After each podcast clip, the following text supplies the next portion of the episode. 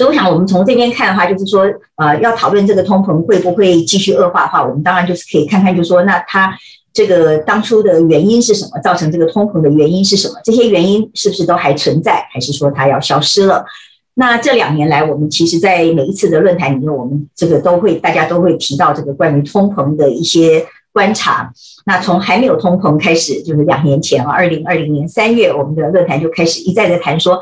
从一些指标我们可以观察到说，到底通膨会不会发生？所以这些指标啊的几项的这种观察指标，我们其实最近看这些指标，发现说它出现明显的改变。那这个明显的改变呢，至少时间上我们看到是跟这个升息是相当的相关，所以可能就是一个全球升息奏效的一个情况。那么这里我也想谈到，就是说，其实，在还没有升息之前呢的一个背景，就是在去年十一月吧，英国联央行总裁，英国的央行总裁还特别提到说，其实这次通膨造成的原因是因为供给面啊，我想这个大家很知道，因为疫情，所以供应链出现断裂的情况。然后劳工没有办法去这个上班等等，所以就说其实是出在问题是出在供给面。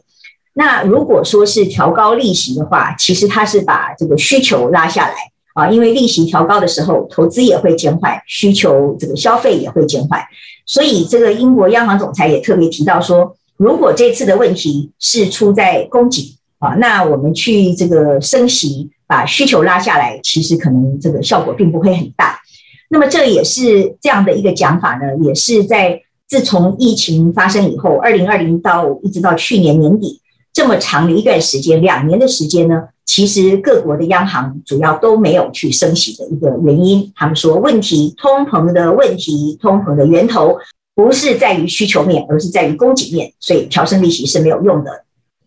所以其实今年开始这个这么多的这个利息的调升以后，我们这个看到就是说，当然这个利息调升利息显然还是产生了效果。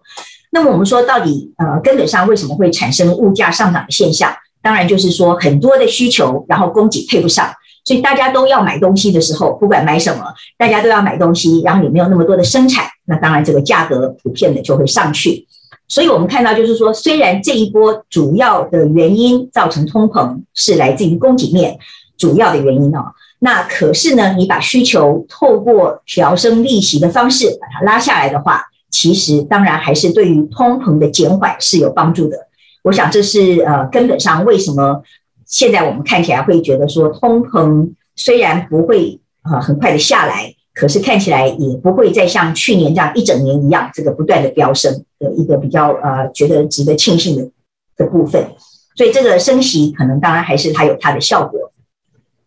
那么所以这个以原因来讲，我想我也呼应一下刚才啊这个林林教授林建福教授所提到的，就是完美风暴啊。我们说这个通膨发生的原因，其实真的这次为什么叫完美风暴，是它不管是什么原因，它都在里面。那首先呢，我们就说平常是需求的部分，需求它是来自于像这次它是来自于货币供给的增加，也来自于财政的增加。那林林教授刚才也有提到，像这个呃联准会啊，或是全世界其他的央行也主要的央行也都是一样，就是发行了非常非常多的钞票。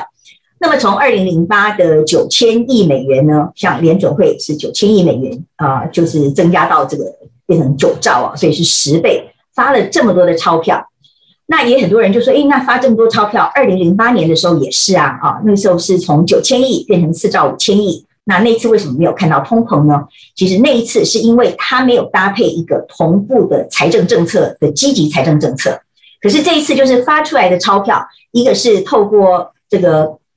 就是我们看到前面这个川普他发了这个纾困啊，然后这个也是两兆，然后后来呢再加上这个拜登的基建计划啊，所以合起来是也是。差不多将近五兆的一个一个财政政策，所以这些印出来的钞票，多印出来的钞票，都透过这两任前后两任总统的财政政策，把这些钱都发出去了，所以当然就变成需求非常非常大幅的上涨。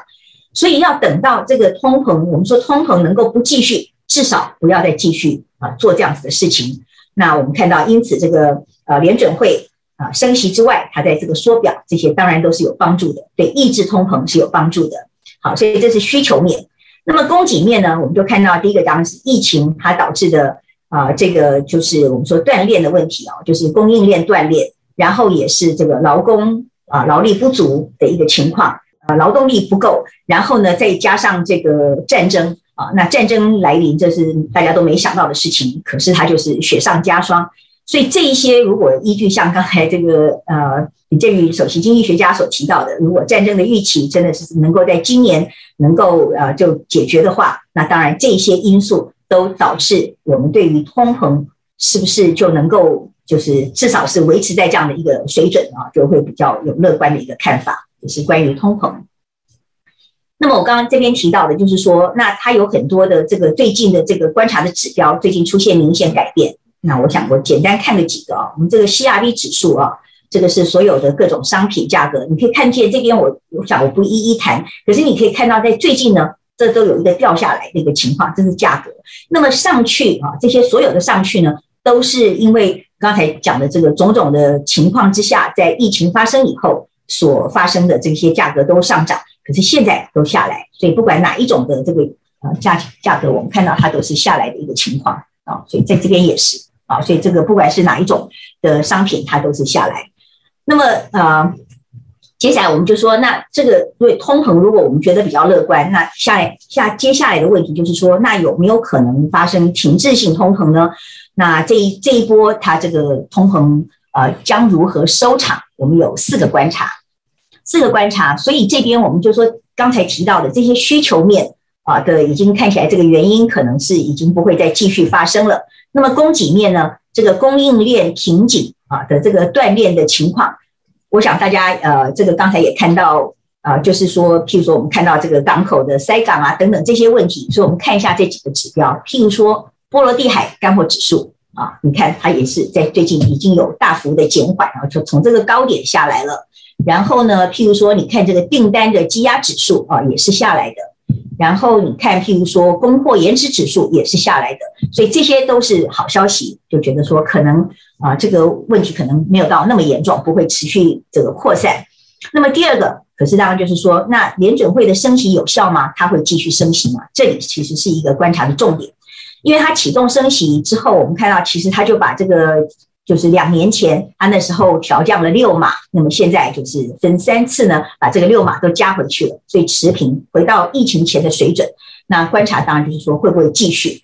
那么在它升息的这样子的一个过程中，我们也看到这个美元是这个呃快速的在上升，所以美元快速的上升呢，对美国美国是升息啊，所以它是美元也是这个升值。那可是其他的国家就是贬值，所以我也我也同意刚才他们几位所谈到的，其实后面要担心的是说，会不会因为其他国家都在贬值，所以我们进入一个甚至是贬值的竞赛，或是说会不会因为贬值，那因为外债，所以呢产生一个这个危机的发生，这个其实是一个大家对于美国升息以后会担心的事情。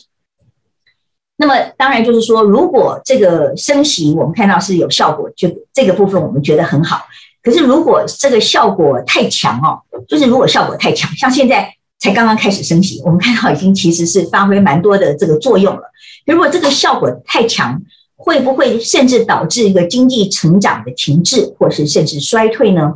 那在在衰退，如果开始看到衰退，那么在这种情况之下，会不会继续升息？这个也是其实现在最大的一个疑问，因为譬如说，呃，我们看到这个世界银行刚刚发布的一个六月底的一个报告呢，本来这个今年的预测，今年一月的时候对全球经济成长的预测是会成长四点一趴，去年是五点七趴，那本来觉得今年会四点一，可是现在它改了，就是前几天它改了，它改成从四点一呢下降到变成二点九，他就觉得说，哎，你今年好像看起来情况。这个经济成长的情况不是那么好。那么，另外我们也同时看到，像美国呢，它的第一季其实变成是负成长。美国去年是有五点一全年的这个经济成长是非常强劲，那可是今年居然第一季呢是负成长，是负的一点六。那么第二季的这个呃还没有出来啊，九月大概才会确认。可是第二季目前的估计也是看起来也是负成长，所以这是一方面看到就说，哎，会不会升息的效果太强，导致景气的衰退？那可是另外一方面看到，美国又好像还有非常强劲的地方，就是它的失业率是三点六趴啊，所以这个其实好像看起来又一方面又景气很好，所以这样的两个不同的矛盾的一个一个解读，就让大家对于说到底会不会产，到底这个联准会的升息是不是已经过当，还是还要继续加码？这个我想这个问题不是说光是在大家的脑筋里面。那像鲍尔最近的谈话，他也是说这个是要特别注意的，因为有一些矛盾的讯息出来啊。那我们看到，就是对于这个对抗啊通膨的这个对策，就是前面一次的这个全球的这种啊停滞性通膨，我们看到那时候就是这个 Provoker 当年就是一九七八年的时候呢，他这个从那时候我们看到他的这个 inflation 是从这个七点多，然后十一、十三啊一路下去，其实最高的时候有达到十四。那么，所以它是大幅的调升利息，所以它的利息我们可以看到，它这个调升到这个十四点多啊。那它的这个联邦基金利率甚至调到二十二趴这么高。那通膨呢，其实有没有得到抑制？我们看到非常快，这个十趴啊，即使是十四趴的，很快就下来了，很快就下来了。那可是付出的代价是什么？它的 GDP 呢？你看到它有变成负成长。虽然就是短痛啊，短痛过了一阵子以后，经济是恢复正成长，而且是蛮强劲的。可是究竟是在那个当下是要付出呃相当的一个代价，那么失业率也是在那段时间会大幅的飙升。所以就是到底这个会不会是接下来鲍尔的这个联准会的策略？其实这个是呃最主要，我们看说到底后面会怎么样发展，还是需要看他的这个策略的决定。那另外呢，当然就是说有没有可能引发债务的危机？因为这个前面大家也有提到，就是说因为现在的债务呢，全球实在是债务增加的非常多，现在已经超过全球 GDP 的这个三百趴了。所以当利息升高的时候，这些债务的压力是非常的高。那刚才提到，尤其因为美元升值，其他货币贬值，所以他们这些其他国家。的这些债务，如果是用美元计价，就这个债务偿债的压力就更大。那会不会引发这种债务的危机啊？像二零零八年那样子的引发一个债务的危机，或者像一九九七，那这个是大家非常关切的啊，就是这个债务的大幅增加。所以三种可能的这个未来发展呢，啊，我们看到就是在这样子的一个这么多的因素错综复杂之下。啊，我们看到有可能是三种，就是是三种里面，就是一个最后的一个结果。第一种是最希望的，就是软着陆；第二个是硬着陆；第三个当然就是最糟的，就是停滞性通膨。那么软着陆 （soft landing） 啊，这个是鲍尔最近提到，就是说，他说这个是他当然是最希望的，可是呢，他说也不排除有可能还是硬着陆，所以他这个到底会不会持续这样子的升息的速度跟幅度，这个有待观察。那么软着陆的定义，它就是呃，简单讲就是叫做一种完美无瑕、很理想化的可以去通膨，所以就是说经济还是可以成长，虽然是小幅成长，可是还是至少在成长。那么失业率呢，呃，也是就是最好是持平或是升上升一点点。所以目前这个美国定出来的目标是希望明年的通膨可以回落到二呃，这个就是回落到这个二点多趴。那么失业率呢？啊，还是要小于四趴，这个是很理想的、理想中的一个软着陆的情况。那么这样子的目标，这个鲍尔还特别提出来，就是过去的这几个年度呢，都曾经发生软着陆，所以他说也不是没有可能。那这样子的一个一个一个希望了哈。那不过这样的一个希望呢，对很多人来讲会觉得说，可能还是趋近于过度乐观，因为现在的一个情况，我们看到就是说，这个硬着陆呢，是说。在每一次的衰退以前，它其实都会有这个联准会提高利率的这个发生。那它提高利率以后，像现在已经是提高利率了。我们说我们看到它的伤害，或者说看到它的效果。可是另外一方面，我们去看的话，就是说，其实最主要要观察的是实质利率，就是它虽然已经提高利率，好，利利率现在一点七五趴，可是通膨还是有八点八，所以你一点七点到八点多的话，其实我们看到是负的。呃，实质利率。那么过去在这个差不多二三十年来，曾经做的一些统计呢，它就是如果说我们看它连续升息三个 quarter 三季哦的这些国家，大概有三十几个国家，三十几个案例来看，这里面有一半是硬着陆，一半是软着陆。那么这些硬着陆的的呃。情况，或者说这些软着陆，我们当时希望是软着陆。那么软着陆的这些情况看起来，它每一次其实它的这个实质利率都应该要回复一个正常的一个正利率。可是现在即使是调升利息还是负的，所以真的要把这个实质利率变成正的话，我们看到联准会需要相当大幅度的一个调升利息，也就是说现在这个一点七五是远远不足的。可是当你调高那么多的利率的时候，会不会就产生这个太大的伤害，因此导致硬着陆？这个也是大家现在比较担心的事情。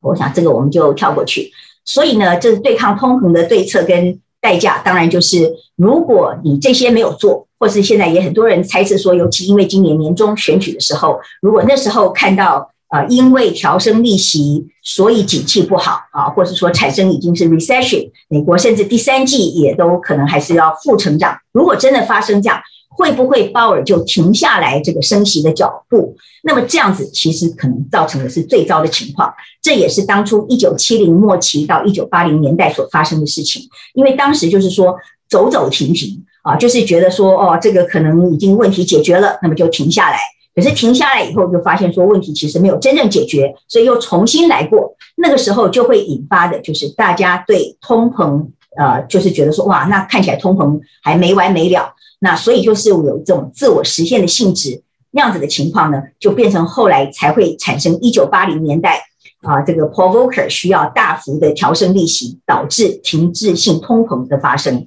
所以这个是我们现在啊，希望说，在今年观察今年的下半的这种调升利息的时候，就是鲍尔的作为，或是说全球央行，尤其当时主要是美国的这个作为是非常重要。就是说，虽然现在是痛啊，这个对对于所有的其实不只是股市啊，所有的价钱，这个 financial asset 资资产价格全部都下跌。大家看，股价也跌，这个债券价格也跌，然后这个风险性资产，尤其像 crypto 啊这种呃数位货币也跌，然后房产也开始在跌，所以所有的这些都跌，这些都是痛。可是，在这样子的痛的过程中，大家也比较有信心，相信说，如果通膨能够因此得到抑制，这样子的一个信心是非常重要的。因为这个痛过了以后呢，就希望像一九八零年代，就后面就可以带来有好的成长。可是，如果说是因为看到这个衰退，所以就走走停停，走走停停，那这样子的话，就是我们看到前一阵子，其实大概就是呃一个多月前呢，我们看到股价那个时候是非常的震荡，就是一天这个像比如道琼，它一天涨八百点，一天又跌九百点啊，这样子不停的这个轮动，其实这个对经济的发展是非常非常不好，而且最后问题还是要解决，可是解决的时候就几乎只好用停滞性通膨的方式来解决。那那样子的话，就是对大家觉得是最不利的一个情况了。所以我想，我就分享到这边，谢谢。